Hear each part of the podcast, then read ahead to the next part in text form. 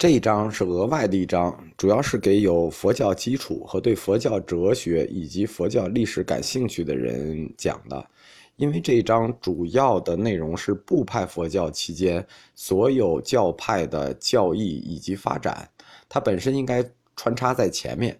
因为考虑到很多同学都说关于教义教理这些东西过于晦涩了，不爱听，所以呢，我们就专门做一讲。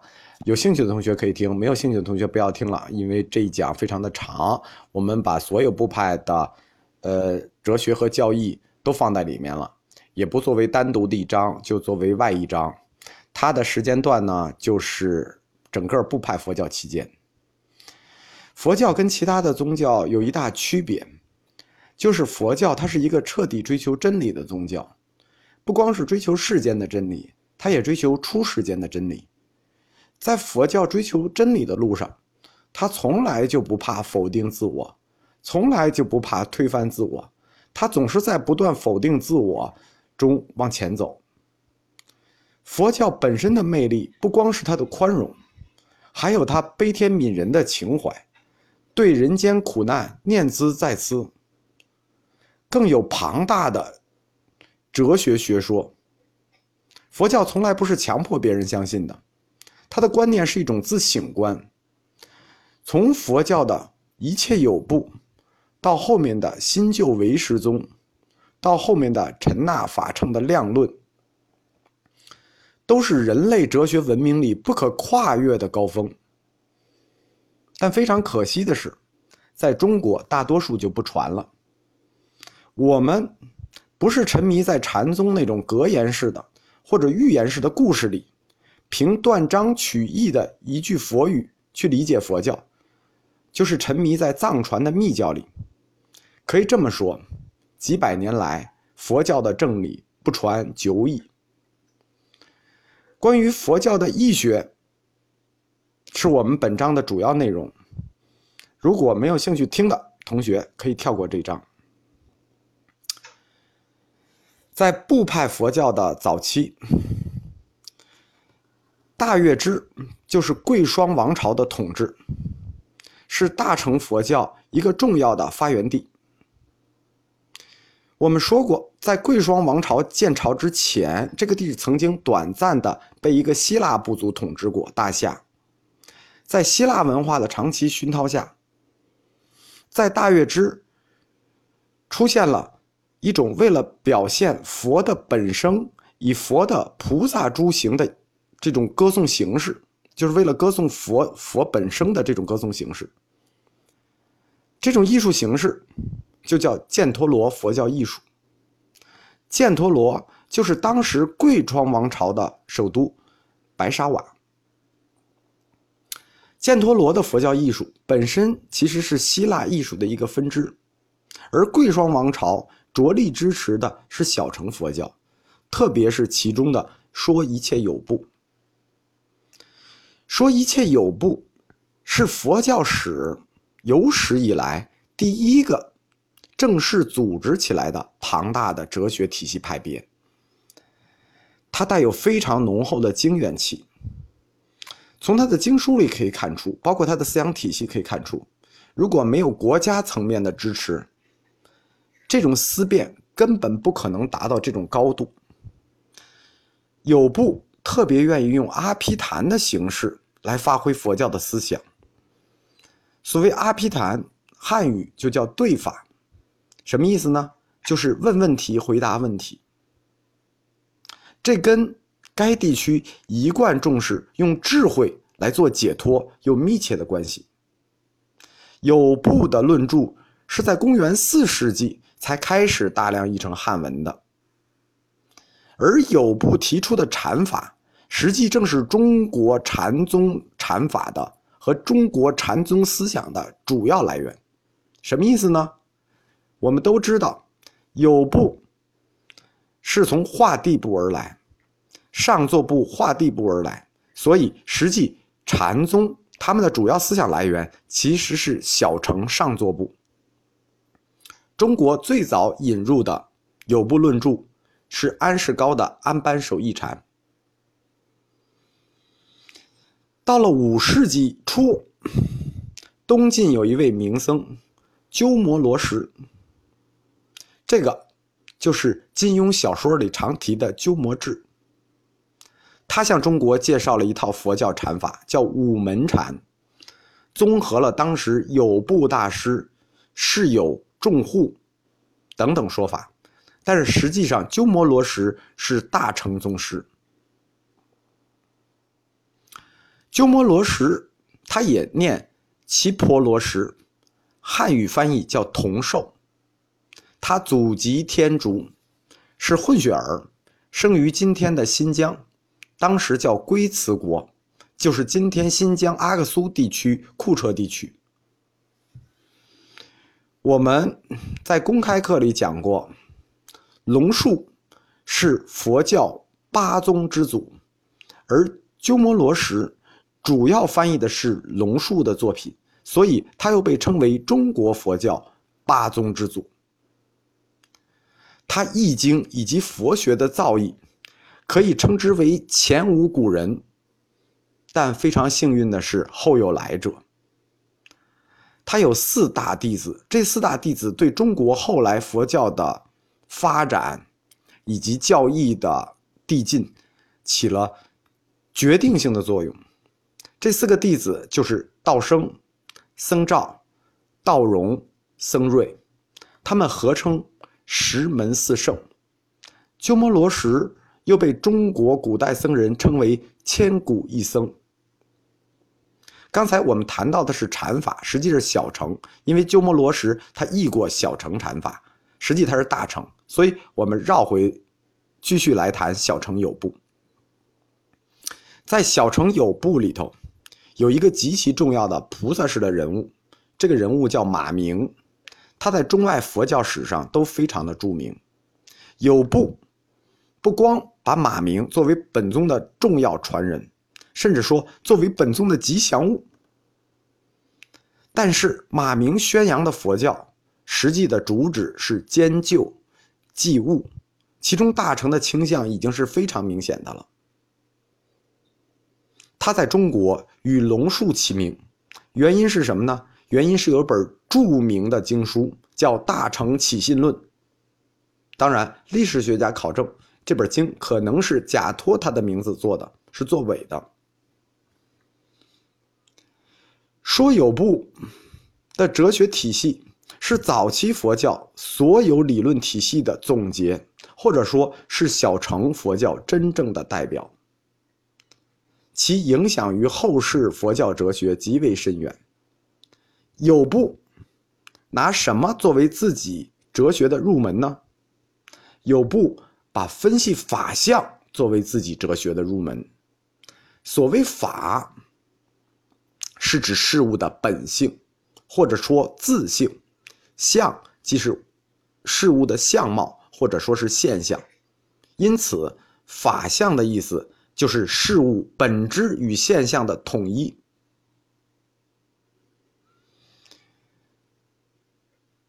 从这种意义上说，世间是没有不知道法相的人的，因为法相就是世间物，它是本质与现象的统一。作为人或者一个观察者。你的生活就是必须要直面一切对象，这对象的本质和对象的精神或者它的自性的统一，就是法相。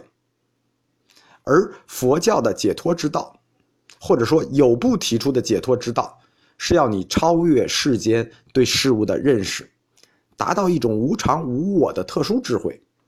因此，去分析法相，成为了有部。去表达自己哲学的主要方法。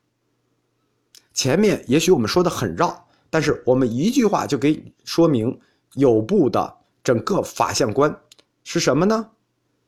有部说的就是看问题不能只看现象，要看本质，这就是说有部的哲学本质观。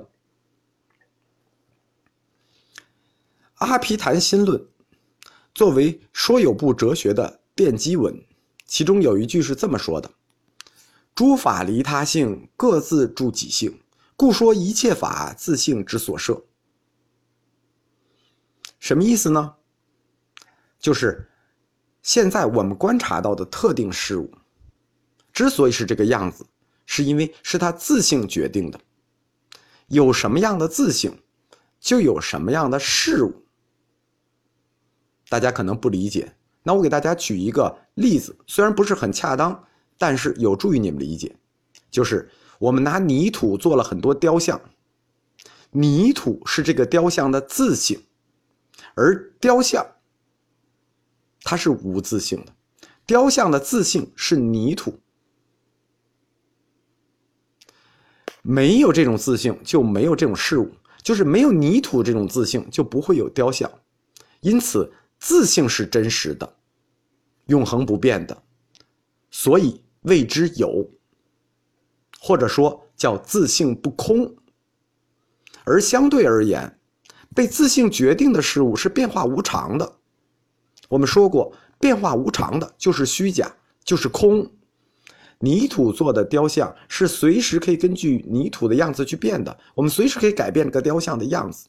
泥土的自性是有，而雕像是变的，所以由泥土的自性产生的雕像，雕像就是空，而泥土就是有。所以自性和由自性组成的事物就变成了两种完全不同的存在。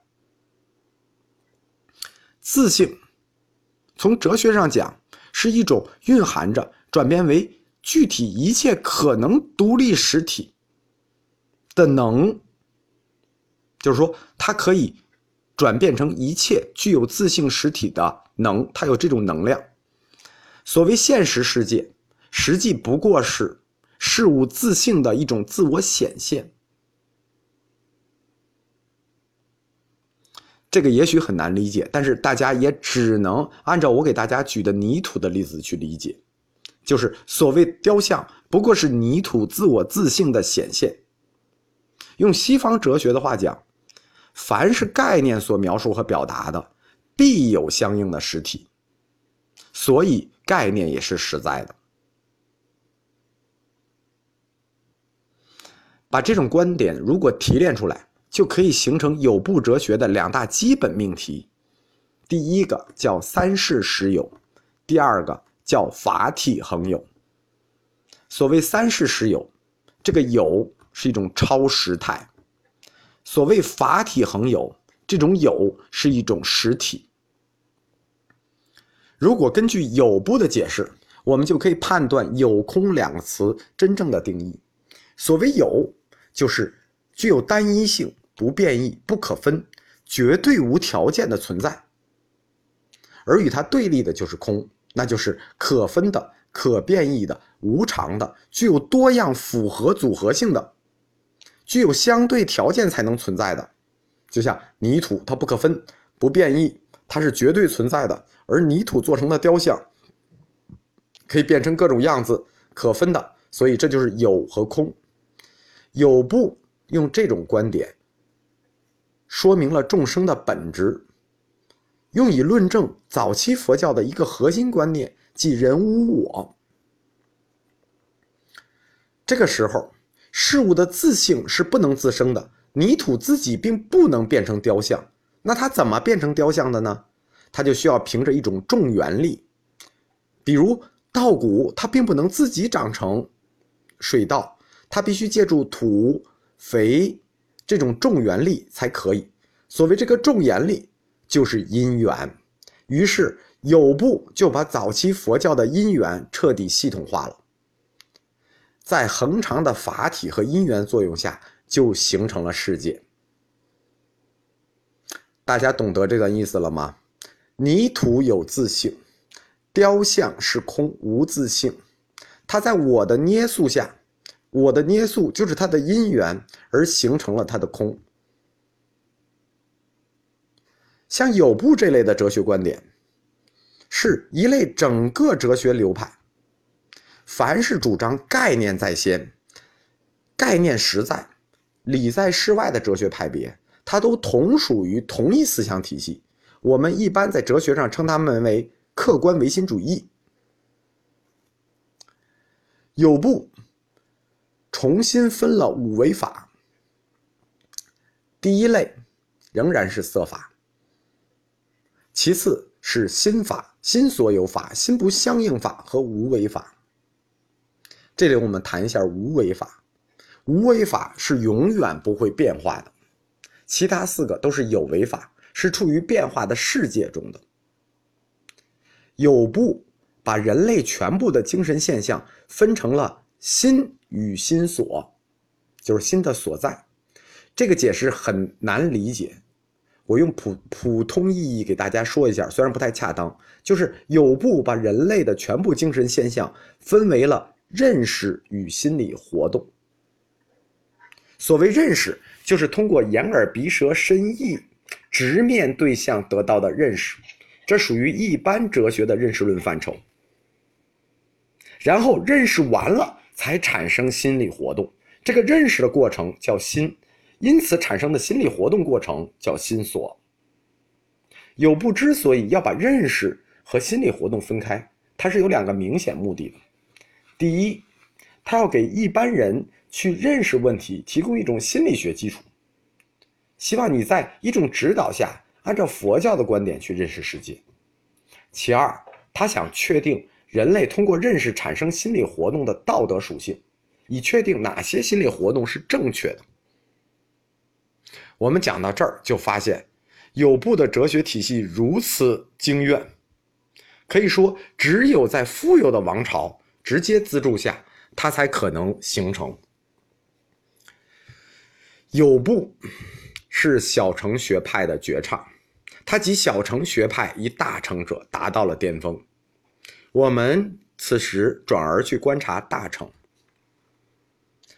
大乘思潮最早是作为佛教的异端分离出来的。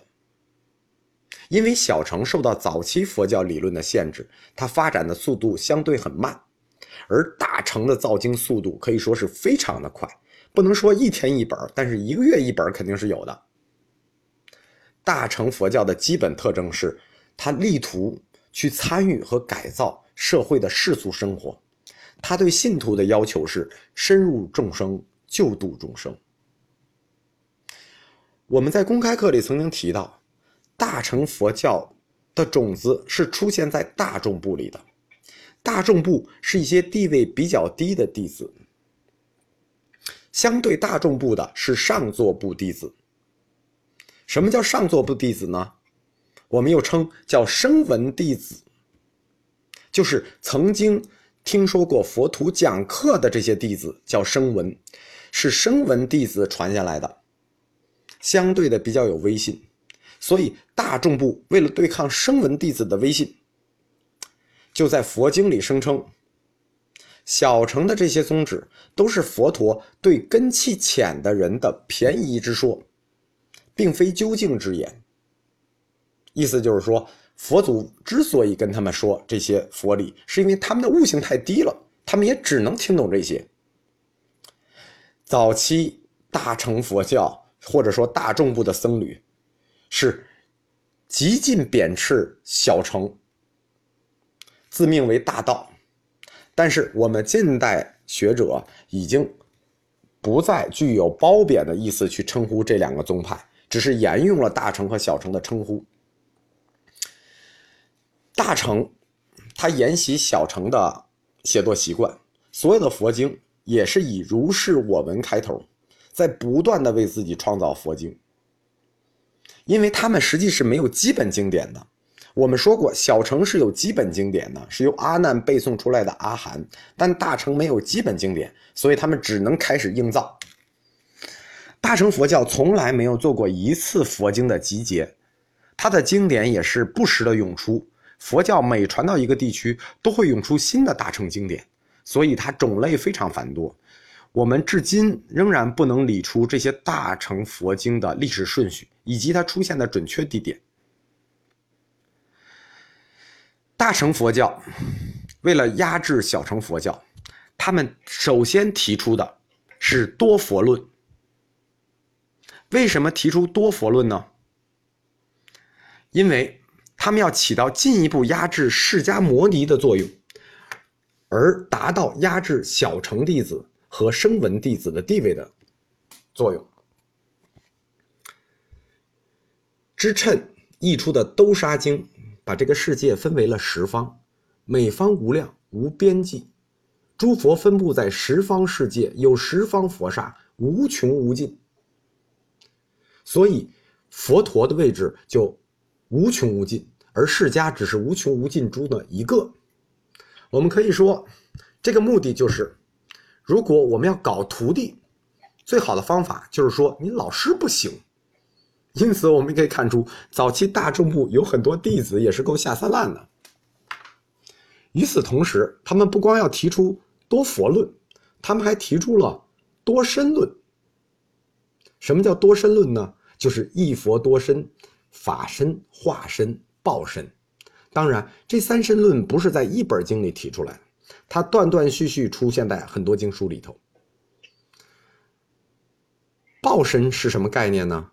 在《维摩诘》这种经典里曾经提到过，就是指佛自身应该享有的特殊国土，因为有十方佛嘛，有很多国土嘛。大乘压制小乘的第二个论点是菩萨行，他贬斥和压低了阿罗汉果，而弘扬了菩萨和菩萨行。早期的大乘佛教。把成佛定成了一个无限长的过程，可以说这个过程的时间你就根本不能成佛。因此，他们把深入世间、解脱众生当做一种完善自我的手段。他们在众生中践行一种叫菩萨行的行为。什么叫菩萨呢？经书里是这么定义的。叫具足自利，利他大愿，求大菩提，利有情。而且，菩萨具有慈悲喜护四等心。《度世品经》里头说，这个世界只要有一人尚未度生死，那也要为他勤奋修持，这就叫菩萨行。整个菩萨行的各种故事和寓言，组织在三世纪。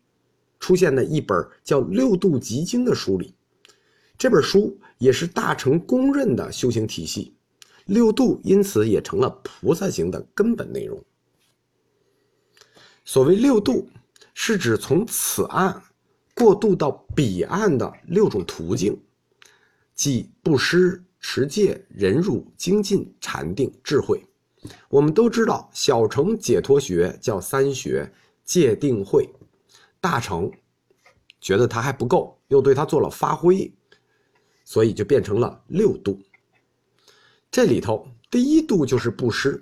我们曾经说过，部派佛教的大分裂的起源，既有教义的问题，也有钱的问题。因为大众部大部分是穷人，是很穷的僧侣，他先要解决生活问题，所以这里的布施不是有钱人对穷人的布施，其实特指是。普通人对寺院的布施，于是，在这个布施思想的指导下，就出现了对法师的崇拜。为什么呢？因为你布施的钱都给了寺院嘛，那但这些钱得有一个人来做主啊，得归属于一个人啊，得有一个人来决定支配啊。那这个人是谁？这个人就是法师。法师崇拜象征着佛教宗派观念的膨胀。它也标志着从此之后，寺院财产开始出现了继承权的问题。这个继承权的问题，后来甚至导致出了活佛制度。在大乘佛教里，他们特别重视佛法的流通，所以每本经的后面一般都会专门写到一段，说诵读此经、书写此经、传播供养，会得各种功德。这种方法就有点像我们发一个微博，要求大家点赞，要求大家转发一样。这种方法促进了大乘佛经的广泛流通，而且大乘佛经非常推崇把佛经雕刻出来、石印出来、刻成碑文，所以这也是大量的大乘佛经能得以完善保存的理由。在大乘佛经的。六度修行中有两点非常有利于传教，这是以前小城里没有的。一条叫忍辱，一条叫精进，就是要求坚定的信仰者和弘道者必须担起这两种品格，在传教受到阻力和排斥打击的时候，要忍辱，要精进。其实我们在人世间，任何负重前行者、涉长途者，都可以发展到，都可以发现到这种心理素质。菩萨行，它的最后目标是什么呢？当然是成佛。虽然这个时间无限的长，长到几乎不可能。而成佛的标志是什么呢？就是正得阿耨多罗三藐三菩提。这几个字太难念了，它的意义是无上正等正觉，简称菩提。大乘佛教在教理的智慧上有三种，又称大乘三智。这三智是什么呢？第一种叫一切智，是指对事物总体的认识；第二。叫一切种智，这个种是分类的意思，就是对个别事物的认识。第三叫道种智，就是对各种佛教成道方法的认识。大乘佛教在传教的过程中，非常善于吸收外道的思想，他甚至和当地土著的一些宗教观结合，形成了一些新的潮流。同时，也造出了大量新的经典。这些经典影响力最大的有三类。第一类经叫《法华类》，《法华经》类站在大乘佛教的立场上，认为众生是有根器的，有人根器利。有人跟其顿，佛说法也有先后。在哲学的理论上，《法华经》坚持的是般若空观的方法。因为人人都有根器，所以他的修持的内容就是开发自身这一固有的佛智。《法华经》的宗教气氛非常的浓，这比其他经书类都浓。关于偶像崇拜、佛像崇拜、建造庙塔、供养舍利，这都是《法华经》歌颂的，认为有功德是通向成佛的道路，所以《法华经》是一个非常世俗的宗教。他独创的药王菩萨，把这种供养推到一种极致。药王菩萨是以自戕和自焚来表现自己信仰的。在南传佛教尤盛，这对后世影响很大。我不知道大家了解不了解，像越南僧侣，他就很就是在越战的时候有很多去自焚。他们为什么选择自焚呢？实际是受这种法华信仰的影响。第一类是法华经类，第二类叫净土经类。所谓净土。是大乘提出的一个独特概念，《阿弥陀经》弘扬西方净土，认为西方有极乐世界，信众们只要专念阿弥陀佛，它的意思是无量寿佛的意思，专心念阿弥陀佛，死后就可以托生于极乐西方极乐世界。那东方有什么呢？东方有阿弘佛。阿弘佛国经里说，东方净土有妙喜世界，此方众生只要发愿供养阿弘佛，阿弘佛大家可能不太了解，它的意义就叫不动如来，就是很多庙里都有这个佛，不动如来，只要供养不动如来，死后就可以托生到东方佛国，就是西方净土和东方净土都非常美好。这是大乘吸收外道造的第二类经，净土类经；大乘吸收外道造的第三类经叫秘密类经。这类经大量的是咒语，用于驱鬼役神、降龙伏虎、兴灾降雨。佛教徒他会在读经的过程里，把长篇的经文简化成少数几个字母，便于自己发音或者记忆。比如“妈咪妈咪哄”，这就形成了陀罗尼，它的中文意思叫总持。这个陀罗尼逐渐就神秘化了，因为他念经的时候啊，妈咪妈咪哄，实际是为了他自己方便念。于是，这种神秘化就形成了一种具有神通力的咒语。佛经上说，秘密类有一本佛经叫《摩登伽经》，他说，修这个禅达到最高级的时候，可以获得五种神通。哪五种神通呢？第一，见人所不能见；第二，那就是天眼通，见人所不能见；第二，闻人所不能闻，就听人所不能听的事儿，天耳通。然后呢，推演过去，预知未来。洞察一切人间，自在变化，任意飞行，啊，这了不得了，这完全神通了。这个秘密类还有本著名的经，叫《密记金刚历史经》，它在三世纪被翻译出来，他又提出了如来佛的三密神通。什么叫如来佛的三密神通呢？第一叫深密，说如来佛无思维。但现一切威严。第二叫口密，说如来佛无言说，但遍系众生所想。第三叫心密，说如来佛他的神识永恒不灭。可以这么说，我们在秘密类的经书里头已经看到中国的密教化走得很远了。虽然他还没有到中国，但是他在密教化的路上已经走得很远了。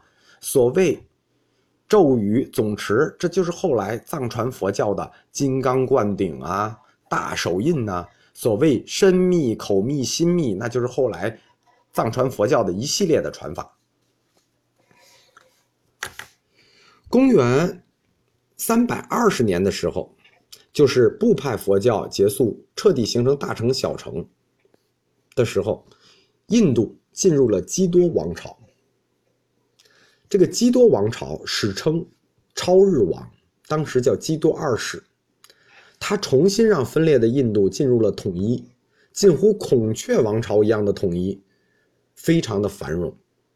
孔雀王朝是什么呢？就是前面我们曾经说过的阿育王家族创建的孔雀王朝。它为什么叫孔雀王朝呢？因为我们说过阿育王是个首陀罗，那他干什么的呢？他是养孔雀的，所以他创建那个王朝就叫孔雀王朝。有意思的是，孔雀王朝的创始人也叫基多。到了公元三百二十年，印度进入了基多王朝，但这个王朝大力扶植印度教，所以是婆罗门教全盛时期。婆罗门教开始在全印度复兴，这无疑加速了小乘佛教向大乘佛教的转换。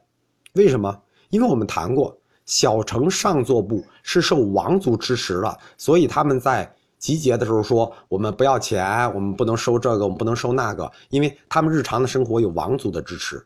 当王族转向支持印度教的时候，那上座部的小乘就失去了生存的根基，所以他们必须也像大乘一样，转向人世间，开始争取信众。”从《佛国记》的记载可以看到。公元五世纪初，小城的势力在北印和南印仍然居于主导地位。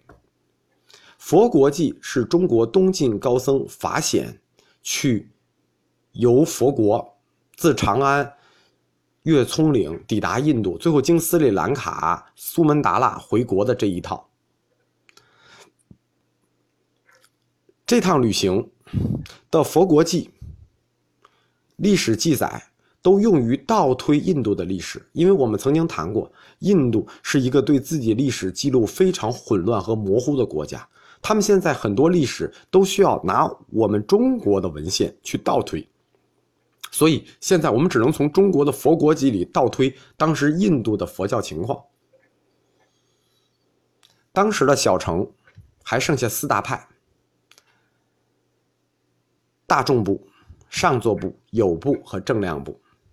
小城实际最后就完全发展成了佛系罗教学。